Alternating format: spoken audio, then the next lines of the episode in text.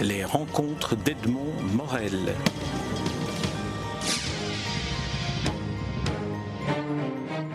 Corinne Jamard, nous nous rencontrons à l'occasion de la publication de votre dernier roman en date, avec un titre euh, qui évoque le lieu dans lequel le roman se situe. On aurait dit une femme couchée sur le dos, et c'est paru aux éditions Le Castor Astral, dans la collection Escale des Lettres. Euh, alors, on aurait dit une femme couchée sur le dos. Évoquons d'abord le, lieu dans lequel le roman se passe. Euh, c'est la Crète c'est la Crète, et plus exactement la péninsule de l'Acrotyrie, et encore plus exactement Stavros, qui veut dire la croix en grec, où il y a euh, une montagne qui a exactement la forme d'une femme couchée, d'où le titre. Alors cet endroit est un endroit que beaucoup de monde euh, connaît puisque c'est l'endroit où a eu lieu le tournage et où se situe le film mythique Zorbal grec. Voilà. Euh, alors ce film-là, c'était quoi pour vous, romancière? Mais au départ, rien de spécial. Je l'avais vu, euh, je l'avais vu il y, a, des années, et euh, on s'est retrouvé en vacances euh, sur la péninsule de la Crotisserie, un petit peu par hasard. Et puis c'est à ce moment-là, en étant sur place, qu'on a appris que c'était à cet endroit-là que Zorba le Grec avait été tourné. Voilà. Mais c'est un pur, euh, un pur hasard euh, à la base, vraiment. Je n'ai pas été en Crète pour aller sur cette plage-là, absolument pas.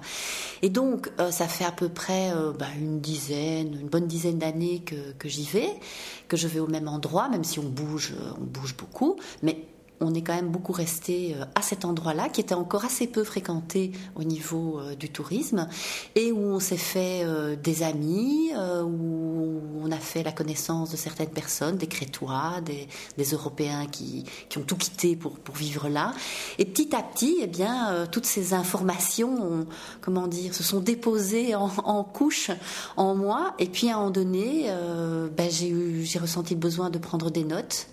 Et quand je commence à prendre des notes, c'est parti. C'est mauvais signe. signe. Voilà. signe dans le sens de caractère voilà. Alors, euh, euh, euh, il y a cette, cette, plage, cet endroit, la crête, les personnages. Et dans votre roman, vous avez installé un personnage qui n'appartient pas à la fiction, mhm. qui appartient à la réalité, qui s'appelle Walter Lassalle et qui était le chef opérateur de, du tournage de, de, ce film, qui a eu d'ailleurs un Oscar qui joue un rôle qu'on ne va pas dévoiler dans votre roman, enfin la statuette, euh, l'Oscar. Alors, est-ce que vous l'avez rencontré, ce Walter? Oui, Parce qu'il est, il est inouï. Oui, oui, oui, oui, on l'a rencontré de nouveau tout à fait par hasard, comme quoi euh, il n'y a pas de hasard, je dirais. On l'a rencontré, on a bu des verres avec lui. Euh, régulièrement, on s'installait face au soleil couchant et à ce moment-là, comme je le dis d'ailleurs dans le livre, plus personne ne pouvait piper mot parce qu'il fallait le regarder se coucher euh, derrière l'horizon. Et puis voilà, ben, on parlait ensemble, on a même fait un ou deux petits voyages avec lui. Euh. donc oui, c'est un personnage qui existe, qui est euh, très très attachant et qui a décidé de vivre là-bas, sur la Crotirie, à Stavros, l'endroit où a été tourné Zorba le Grec. Il n'a pas pris cette décision un petit peu après avoir tourné euh, Zorba le grec, mais des années plus tard. D'abord parce qu'il y a eu les colonels et il voulait pas mettre un pied en Grèce tant qu'il y avait les colonels. Donc il est revenu euh, parce qu'il avait rencontré quelqu'un qui lui a dit tiens mais viens voir etc. Donc pouf, il est revenu et puis il s'est dit mais c'est ici, c'est vraiment ici que je veux vivre. Et depuis il y est. Vous avez évoqué les colonels dans, dans, le roman. Euh, c'est davantage la situation, la crise économique que traverse la Grèce aujourd'hui qu'on voit apparaître en, filigrane? Oui, oui, parce que c'est vraiment un roman contemporain. Euh, j'utilise des ressorts un petit peu mythologiques parce que la, Crète est une terre euh, mythique euh, où s'est construit plein de, plein de mythologies. Hein. Zeus, par exemple, ben, c'est là c'est quand même là qu'il est, né. voilà, c'est aussi une terre de tragédie. Et euh, voilà, donc c'est clairement un roman contemporain. Donc les colonels, euh, je ne sais même plus si j'en parle. Oui, oui, j'en parle un tout petit peu en parlant de Walter. mais, voilà, ils sont évoqués, mais, mais c'est tout. Oui, c'est plutôt la crise qui est, qui est là en, en, filigrane. Je pouvais difficilement faire l'impasse sur, euh, sur cette crise. Et au départ, je me disais, bon, bah, oui, la crise est là, est-ce que je vais l'utiliser ou pas? Euh, Et finalement, elle est venue un petit peu alimenter certains, certaines caractéristiques des personnages. Donc, elle a été, euh, entre guillemets, utile au, au roman. Je ne l'ai pas fait, je me suis pas dit, je vais l'utiliser parce qu'il faut mais le roman l'a presque exigé de lui-même, je dirais. J'ai le sentiment, en lisant le roman, mais peut-être que c'était involontaire ou un hasard, comme euh, nous les évoquons, j'ai le sentiment, avec un roman, euh, en lisant votre roman, que d'une certaine manière, je percevais mieux la crise grecque, alors qu'elle était un peu passée au second plan dans l'actualité, et qu'à travers l'éclairage que donne le roman, même, en filigrane, mm-hmm. on, finit par devoir se souvenir de ce que ça a existé et de ce que ça a encore des marques. Oui, ben c'est toujours un petit peu la différence entre un essai et un, et un roman. C'est qu'un roman, ben les personnages sont, ils sont de papier, mais ils incarnent aussi euh, un problème. Donc forcément, on le, on le, ressent de manière beaucoup plus intense que si on lit euh, un article de journal ou un essai sur la question. Alors, euh, on va entrer maintenant dans le roman. On a évoqué un peu la, réalité du décor, la réalité de, ce personnage de Walter. Alors, il y a euh, l'histoire et puis tous ces personnages que vous avez inventés, euh, Tassos, Eleftheris et Yanis, trois frères. on entre dans la tragédie grecque d'une certaine manière avec votre roman. Pourquoi cette, cette vision tragique, cette inspiration tragique plutôt? Ça, Comment savoir d'où vient l'inspiration? Je n'en sais rien. Je pars évidemment d'éléments euh, que je connais. Euh, ces personnes, euh, même si elles sont largement fictives, ont quand même un modèle qui vit réellement dans la vraie vie. Euh, ce sont des personnages réels. Euh, simplement, forcément, ils portent plus le même prénom parce que parce que j'en ai fait tout à fait autre chose. Je les ai vraiment modelés comme si, euh, ben voilà, un peu un peu comme une comme une sculpture, je vais dire. Mais la base est, quand même là. La base est vraie. Donc, ce sont des personnages qui me touchent, qui me posent question. Et à partir de ce moment-là, il y a possibilité de roman. Alors le narrateur est un, enfant, enfin un enfant à naître même. Un, futur bébé. Un futur bébé, donc euh, c'est une sorte de projection dans, un futur anticipatif ou anticipé. Et, finalement, il, est un témoin qui vous permet, me semble-t-il, d'avoir un, style ou d'avoir une écriture euh, relativement euh, allègre pour raconter quelque chose qui finalement est, tragique. Il y a un meurtre, il y a, une vengeance familiale. Enfin, Est-ce que cette euh, allégresse est une impression que vous avez partagée en décrivant le livre Alors, c'est un roman que sur lequel j'ai travaillé pendant cinq ans. Bon, je ne fais pas que ça, bien entendu, euh, sinon je ne sais pas comment je vivrais. Mais c'était quand même très très long à accoucher, on va dire. Et j'ai eu un problème de je et de elle. C'est-à-dire que j'avais commencé ce roman en disant je et ça n'allait pas. Alors je me dis, ben, c'est pas grave, euh, tu vas essayer de passer au L. Ça n'allait pas non plus. Et ça m'embêtait vraiment, j'avais vraiment un problème, comment, comment aborder ce roman, j'étais, j'étais toujours dans le, dans le faux. Et puis, euh, comme il y a une scène euh, de viol dans le, dans le roman, je me suis dit, bah tiens, je vais utiliser le jeu par le biais de ce bébé qui est encore dans les terres. Donc là, j'utilise aussi un élément grec, de la mythologie grecque bien sûr, qui est l'éther, donc ça se justifiait aussi. Et ce bébé, depuis l'éther, va être le témoin de la vie de sa future mère et ne va pas vouloir naître parce que justement il faut que vengeance s'accomplisse, rédemption se fasse, euh, etc. Et du coup, je récupérais un jeu qui m'est plus, que, voilà, que, je, préfère, je préfère écrire avec jeu, mais en même temps, j'avais aussi le elle, puisque c'est le jeu qui décrit sa mère, donc en disant elle. Voilà. je ne sais pas si c'est clair. pour, pour, moi qui ai lu le livre, c'est tout à fait clair. Mais c'est vrai que ça donne, euh, pour que le, celui qui n'a pas lu le, le, livre se rende compte, ça donne un, point de vue qui est tout à fait original parce que c'est un point de vue qui est sans jugement, qui est très objectif sur les choses et qui donc est très romanesque. Voilà, oui, tout à fait. Oui, effectivement, c'est vraiment le grand témoin, le, le témoin d'en haut, il a une certaine sagesse forcément. Après, bah, il deviendra un petit bébé, il aura tout oublié, il sera un petit bébé comme les autres.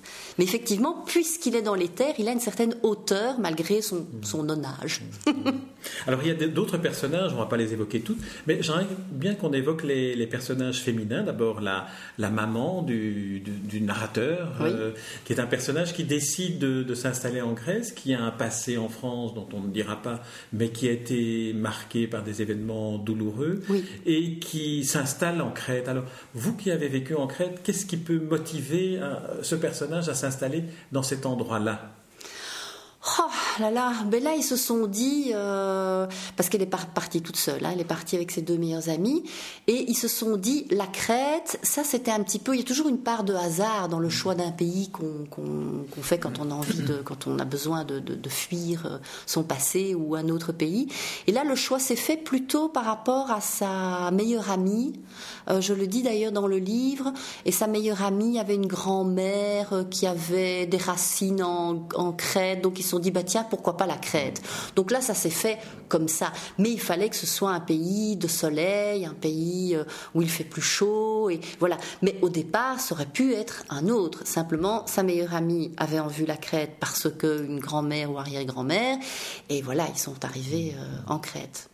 Est-ce que le fait d'écrire euh, à partir d'un lieu qui existe a, modifié votre style? On sait que vous écrivez des scénarios de, de, bande dessinée, vous écrivez des, romans, des nouvelles. Est-ce que le, lieu euh, dans lequel se situe une, action a une influence sur le style? Quand vous évoquiez le personnage de Walter qui arrête tout pour regarder le soleil se coucher, on a l'impression qu'on est dans la lumière de cet endroit. Oui, c'est tout à fait différent. Mes deux premiers romans étaient plus euh, je dirais, de l'ordre de l'autofiction, avec un jeu totalement assumé, pas besoin d'une troisième personne du singulier. Ici, l'écriture avait besoin d'être peut-être un petit peu plus classique, je dirais.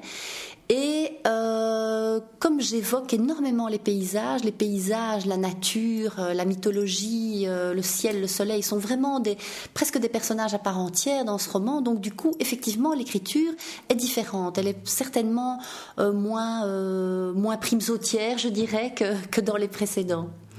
Alors les personnages sont euh, vivent sur cette euh, sur cette plage. Le, le couple principal, la, maman du narrateur et, et Lefteris ont, créé une sorte de euh, de, cantine, de, de cafétéria, d'hôtel.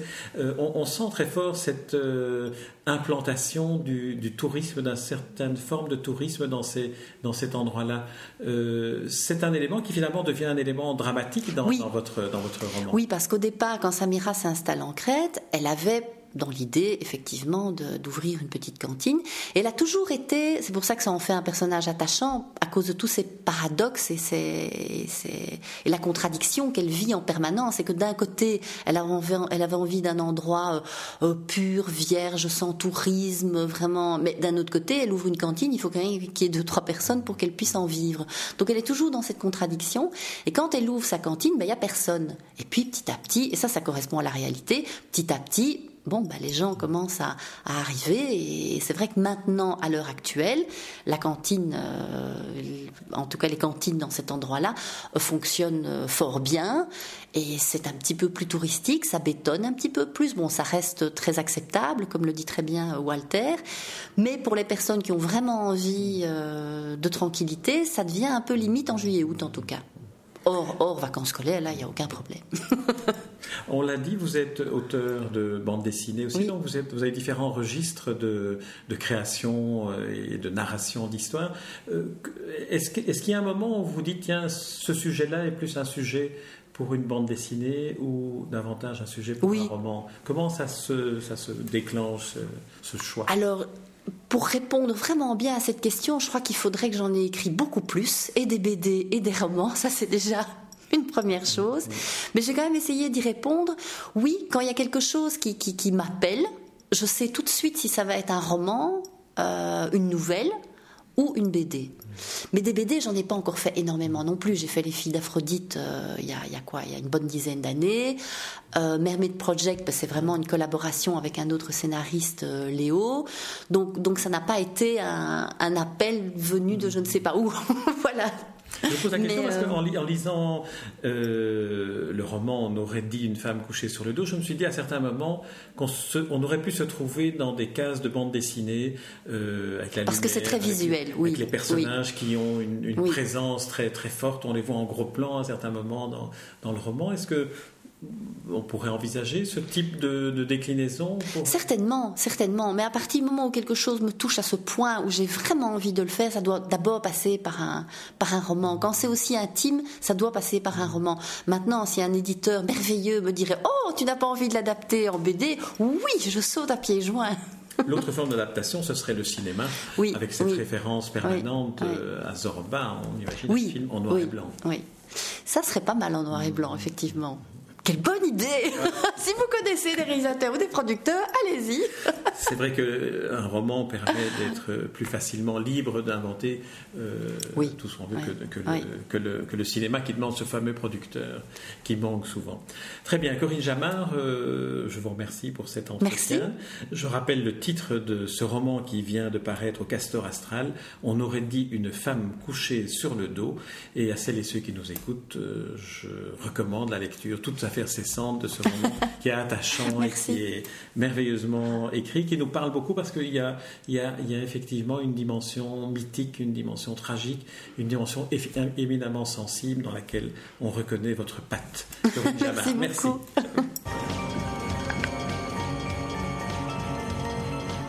Les rencontres d'Edmond Morel.